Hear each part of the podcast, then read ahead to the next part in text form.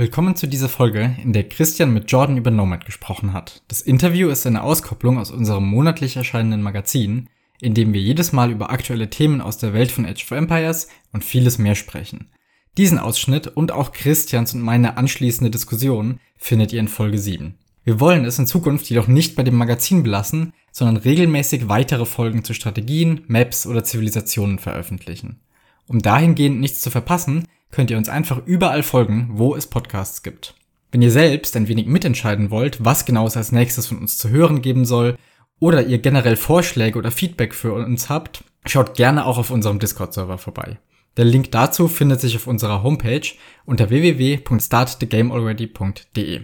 Außerdem kann man uns auch auf Steady unterstützen, wo wir Bonus-Content für unsere UnterstützerInnen veröffentlichen. Dort wird es einen stetig wachsenden Fundus an Zusatzmaterialien wie Build-Orders, Cheat-Sheets und Dossiers zu den Folgen, Strategien und Zivilisationen geben. Was wir uns darunter genau vorstellen, könnt ihr euch auch im ersten Abschnitt des Magazins Nummer 7 anhören. Ansonsten wünsche ich viel Vergnügen mit dem Interview.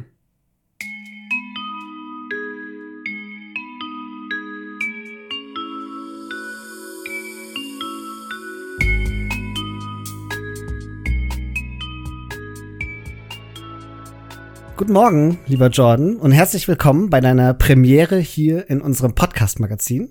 Wir nehmen übrigens einen Tag, nachdem ihr euch erfolgreich für die Playoffs von Battle of Africa 3 qualifiziert habt, hier dieses Segment auf. Daher auch von uns herzlichen Glückwunsch zu eurem Sieg gestern Abend.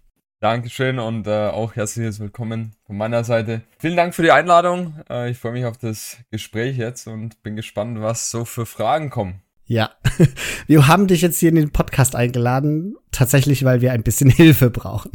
Felix und ich haben uns nämlich für unsere Hörerschaft ist das schon gar nicht mehr so geheim, dieser Vorsatz, mal vorgenommen, Nomad zu lernen, um uns im Ranked einen Bann für andere Maps einzusparen. Und bisher sind wir krachend gescheitert. Also wir, für dich, wir spielen eigentlich fast ausschließlich 2v2s, aber wir wollen auch ein bisschen über 1v1s jetzt hier im Magazin sprechen. Und wenn ich das richtig weiß, warst du doch früher gar nicht so ein Nomad-Fan, oder?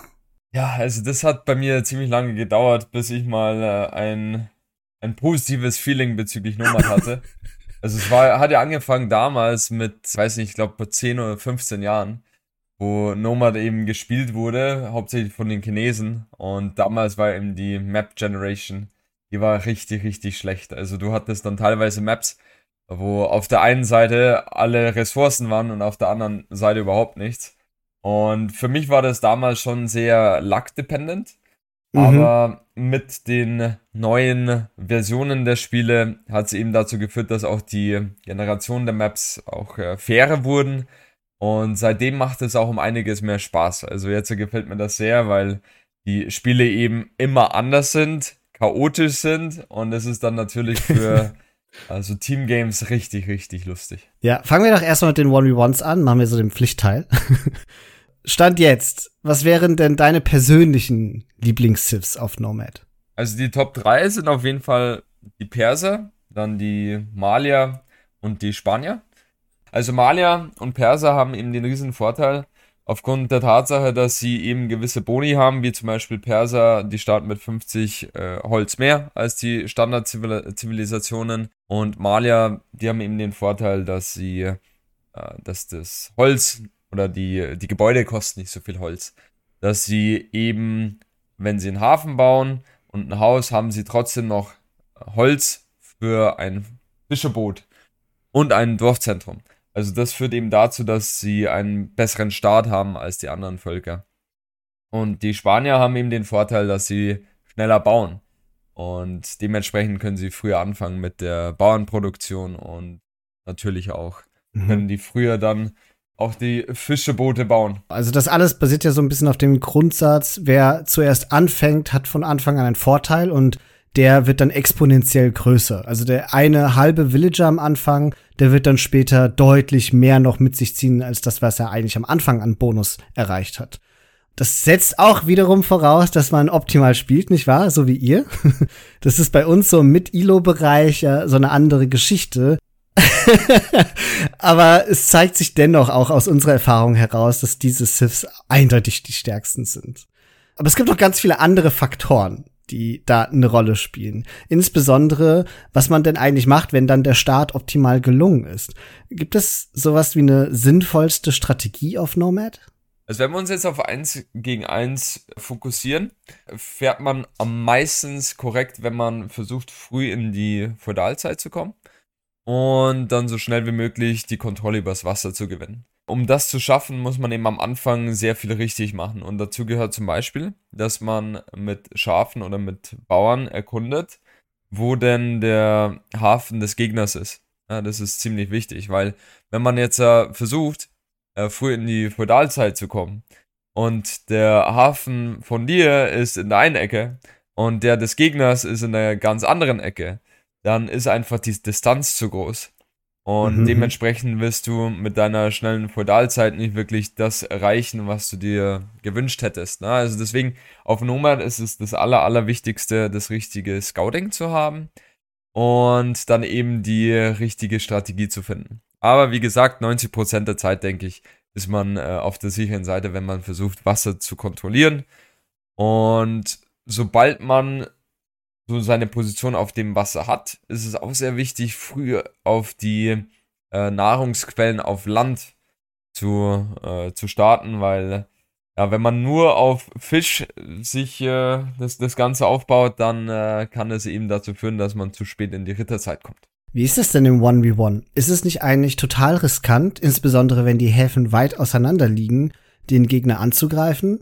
Müsste es nicht automatisch gesetzt sein, dass man den Kampf verliert, weil der Gegner halt viel schneller seine Schiffe nachproduzieren kann, während du halt die ewige Strecke laufen musst? Solltest du dich dann nicht eher aufs Verteidigen konzentrieren und dann so einen Rückschlag machen? Das ist meistens der Fall. Also wenn du siehst, dass dein Gegner so weit weg ist, dann versucht man so viel zu investieren, dass man das Wasser nicht verliert, damit eben die Fischerboote weiter arbeiten können und in der Zwischenzeit durch die eingesparten Ressourcen äh, die versucht man dann eben auf Land zu investieren.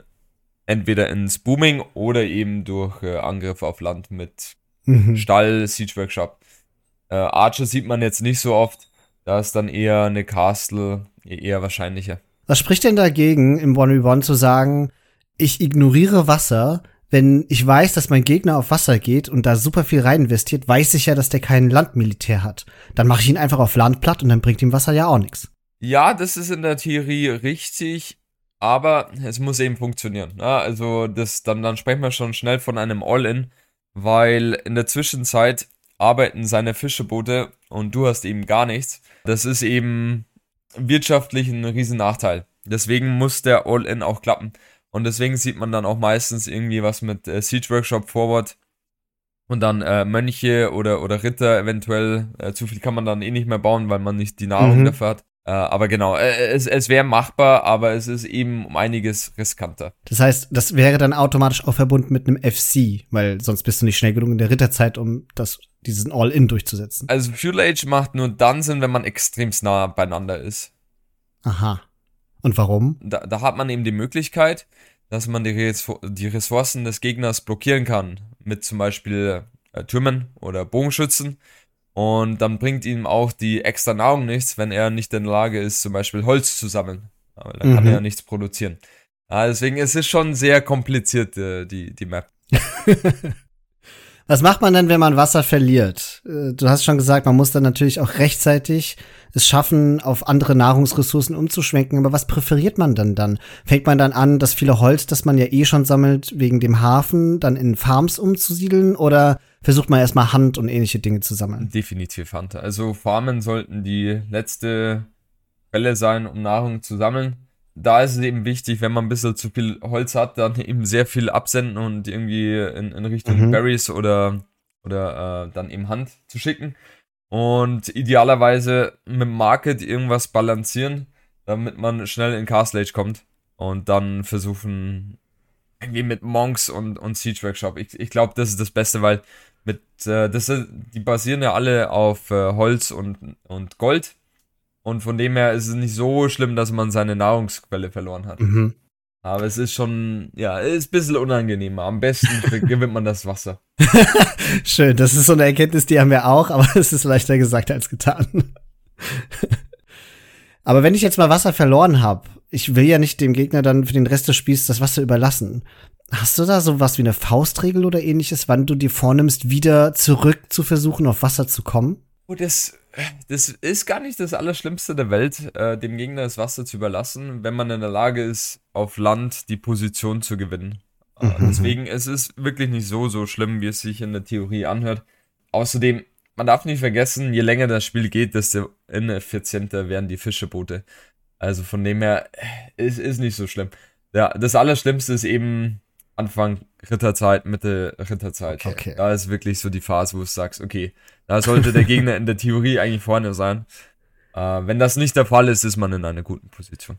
Sag mal, ist unser Eindruck eigentlich richtig, dass Ico gefühlt wichtiger ist als Militär, gerade am Anfang des Spiels oder so Mittelphase, bevor es dann ins richtige Late Game gehen?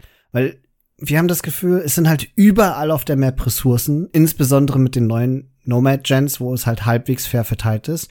Und ich habe das Gefühl, jedes Mal, wenn wir so was All-Inniges machen, wie du es gerade beschreibst, dann jemanden versuchen zu besiegen, dann besiegen wir ihn aber meistens nicht, sondern wir vertreiben ihn nun. Dann geht das Nomad-Spiel los. Der packt seine Sachen, zieht um und breitet sich woanders aus. okay. ja, ich kann es mir nicht vorstellen, weil äh, ich denke mir, wenn ich ihn schon in der Lage bin, wegzupushen, dann habe ich ja die, die äh, Werkzeuge, um ihn komplett zu zerstören. Aber generell ist die Aussage komplett richtig. Ne? Also Age of Empires 2 ist eben extremst makroorientiert und da ist Wirtschaft viel, viel wichtiger als die mhm. Armee oder das, das Micro. Äh, man darf aber nicht vergessen, ja, im 1, 1 gegen 1 ist das so. Im Teamgame ist es schon ein bisschen anders. Ne? Also da kann schon sein, dass äh, ein Team 40 Bauern mehr hat, äh, die anderen aber trotzdem gewinnen, weil sie viel mehr Armee haben. Ah, da ist eben dieser gute alte Snowball-Effekt viel entscheidender im Teamgame als im 1 gegen 1. Okay, dann hast du doch jetzt schon wunderbar die Überleitung zum Teamgame gemacht. Ich stelle dir nochmal die gleiche erste Frage beim 1v1. Gibt es irgendwelche von dir präferierten, liebsten Civ-Kombis für 2v2s im Insbesonderen? Da würde ich wirklich äh, mir anschauen, welche Völker sind denn gut im Teamgame. Ja? Also da, ich habe ja schon die Malier äh, genannt, die Perser und die Spanier. Dann Lithuania sind auch richtig, äh, richtig stark mit dem, mit der extra Nahrung, die sie starten. Äh, das führt eben dazu, dass sie einen extremst smoothen Start haben. Äh, können mhm. alles auf äh, Holz senden, sind nicht so abhängig von diesen, äh, von der Nahrung auf Land und können dann einfach die Fischerboote raushauen bis zum geht nicht mehr. Dann haben wir eben auch noch die Koreaner. Koreaner sind auch nicht verkehrt, weil sie eben über die Bauern extra Line of Sight haben. Und das vereinfacht den Start schon extremst. Ja, dann gibt's so die Standard-Zivilisationen, muss, muss ich mal durchgucken. Also Dravidians sind natürlich sehr nice, die haben eben den, äh, ja, die Char Charakteristik, dass äh, sie 200 äh, Holz bekommen, sobald sie in die nächste Zeit gelangen. Von denen haben wir ja noch nicht so viel gesehen auf Nomad, weil sie einfach noch ziemlich neu sind. Dann, äh, was gibt's noch? Bulgarians sind richtig gut, weil die können über Castle Age dann auf die Kostelier gehen und die sind ziemlich nervig, weil die sehr stark sind im äh, Bauern töten. Ja, Byzantins sind auch nicht verkehrt. Haben jetzt an sich keinen Bonus, aber die Fast Fire Ships, die helfen schon äh, sehr bei mhm. auf Wasser. Und ja, es gibt einfach sehr viele Zivilisationen, die, die gut sind, ja, wie zum Beispiel die Italiener können äh, auch das Wasser kontrollieren. Ja. Also unser Gedanke war immer, eine Sith zu nehmen, die besonders gut auf Wasser ist, zum Beispiel die Byzantiner und eine Sith zu nehmen, die vielleicht sowas wie eine super Unique Unit hat, damit so ein FC sich zum Beispiel lohnen könnte. Ich weiß nicht, wie sinnvoll das ist in der Kombination, weil wir meistens auch davon ausgehen, dass halt einer auf Wasser geht und der andere aber eher sich auf Land konzentriert und sonst nur Fischerboote pr äh, produziert, um halt ein gutes Fast Castle hinzubekommen. Ist das ein richtiger Ansatz? Ja, würde ich definitiv auch so machen. Also die Idee muss sein, je nachdem wie die Positionen so verteilt sind auf der Map, äh, idealerweise einer fokussiert sich komplett auf Wasser und mauert sich. Das ist wichtig. Und der andere versucht eben auf Land die Präsenz zu bekommen. Und das Mauern ist, nehme ich an, wichtig, weil die andere Person wahrscheinlich fast castelt und deswegen nicht in der Lage ist, im Feudal Age denjenigen, der auf Wasser ist, zu verteidigen auf Land. Ja, genau. Und äh, die, die Positionen können auf der Map eben komplett unterschiedlich sein. Mhm. Und es kann eben sein, dass äh, dein Freund eben meilenweit von dir entfernt ist, sein Gegner aber sehr nahe ist. Ne? Also da, da will er lieber sich fokussieren darauf, äh, dass er seinen Gegner zerstört, als jetzt dir zu helfen.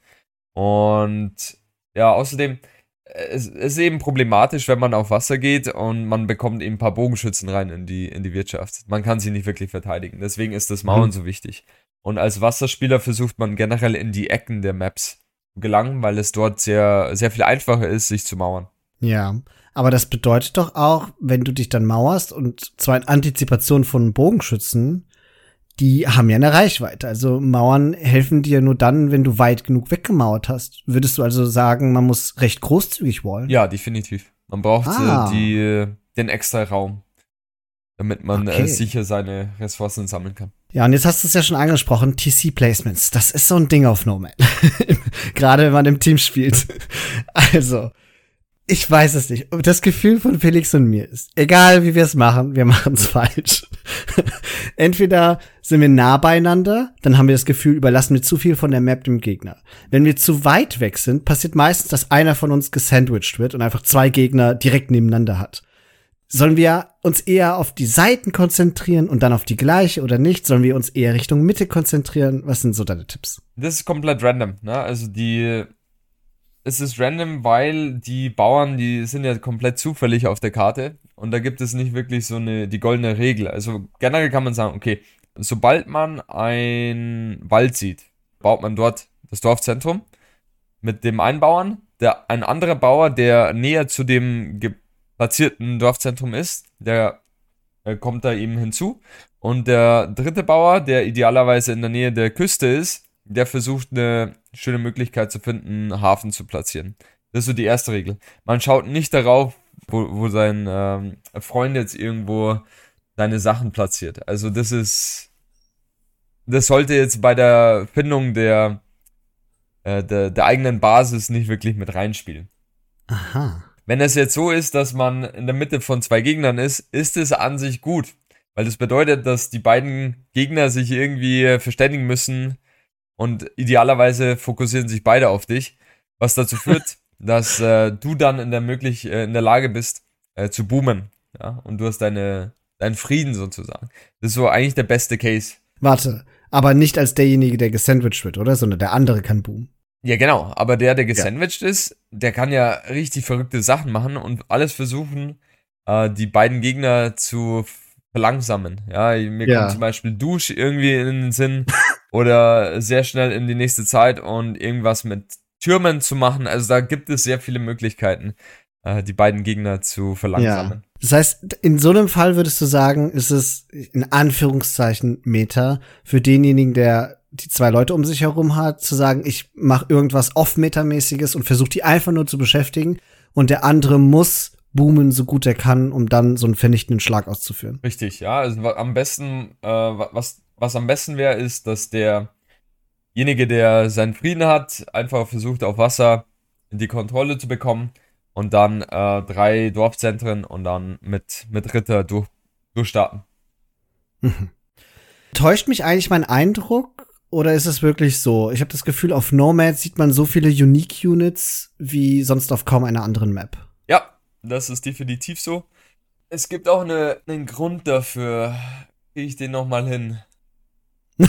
also zum einen hast du über die Burg den riesigen Vorteil, dass du sehr viel Raum für dich gewinnen kannst und auch beschützen kannst. Also eben mhm. die Burg schießt, egal was passiert. Fakt ist einfach, kann man sich merken, Burg, mit der Burg macht man an sich nichts verkehrt, wenn man eine starke Unique Unit hat. Mit der Burg hast du ja ein Investment von 650 Steinen. Mhm mit 650 Steinen kannst du ja schon äh, eine starke Einheit bauen. Und wenn du zum Beispiel auf Range Units gehen würdest, dann musst du ja die Baracke bauen. Das ist ja 550 äh, Holz. Und dann noch die Archer Range. Also hast du dann 325 Holz. Ja, also mhm. ungefähr die Hälfte von, von äh, genau die Hälfte von, äh, von der Burg. Also von dem her lässt, lässt es sich leichter rechtfertigen. Ja. Ich habe mir das immer so erklärt, dass dadurch, dass es halt Nomad ist, erstens wird da ja generell nicht so krass viel gewallt. Und zweitens, insbesondere deine neuen TCs, also ich erlebe selten, dass die auch noch mal extra gewallt werden, weil die verhältnismäßig weiter entfernt sein können, als es zum Beispiel auf einer Standard Arabia Map ist, wo du alles so um deine Mainbase herum erstmal ansiedelst. Und dann ist so ein Castle halt einfach wunderbar, um dieses neue Areal zu beschützen. Außerdem sind halt die Unique Units die sind ja gerade im Anfang Castle Age in aller Regel eine Power Unit und wenn du halt so schnell und so früh in der Ritterzeit Schaden bewirken wirst, ist es halt doppelt gut. Okay, dann würde ich sagen, noch zum Schluss hatte ich eine letzte Frage an dich, die uns ganz besonders interessiert. Also wir spielen, ja, wie gesagt, eigentlich kein Nomads, sondern wir sind mehr so die, wir lieben Land Madness und alles, was offen ist und ein bisschen schneller ist. Und auf diesen, gerade auf diesen offenen Maps ist im 2v2 ja eine ganz klare Archer Knight Meter festzustellen. Würdest du sagen, dass das auch für Nomad gilt, wenn sich das Spiel mal stabilisiert im 2v2 oder gibt's da sowas nicht? Nee, gar nicht. Das ist eben der Riesenvorteil von Nomad. Da gibt es sehr viele unterschiedliche Arten, äh, das zu spielen.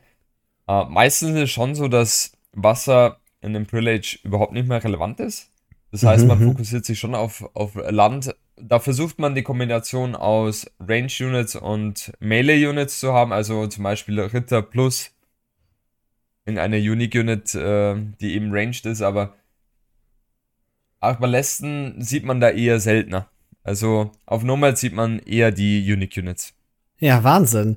Arp sind so für mich die Power Unit schlechthin, die mir am, die, also die, die ich auch einfach am bedrohlichsten finde, wenn da mal die große Masse da ist, weil die gefühlt unkillable ist.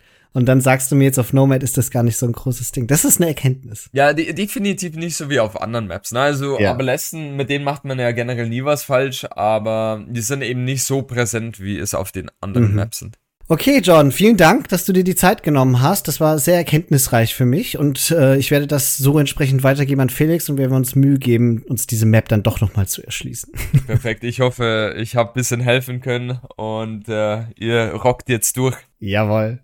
Die Daumen sind gedrückt für den Rest von Battle of Africa 3. Dankeschön. Danke für die Einladung. Macht's gut.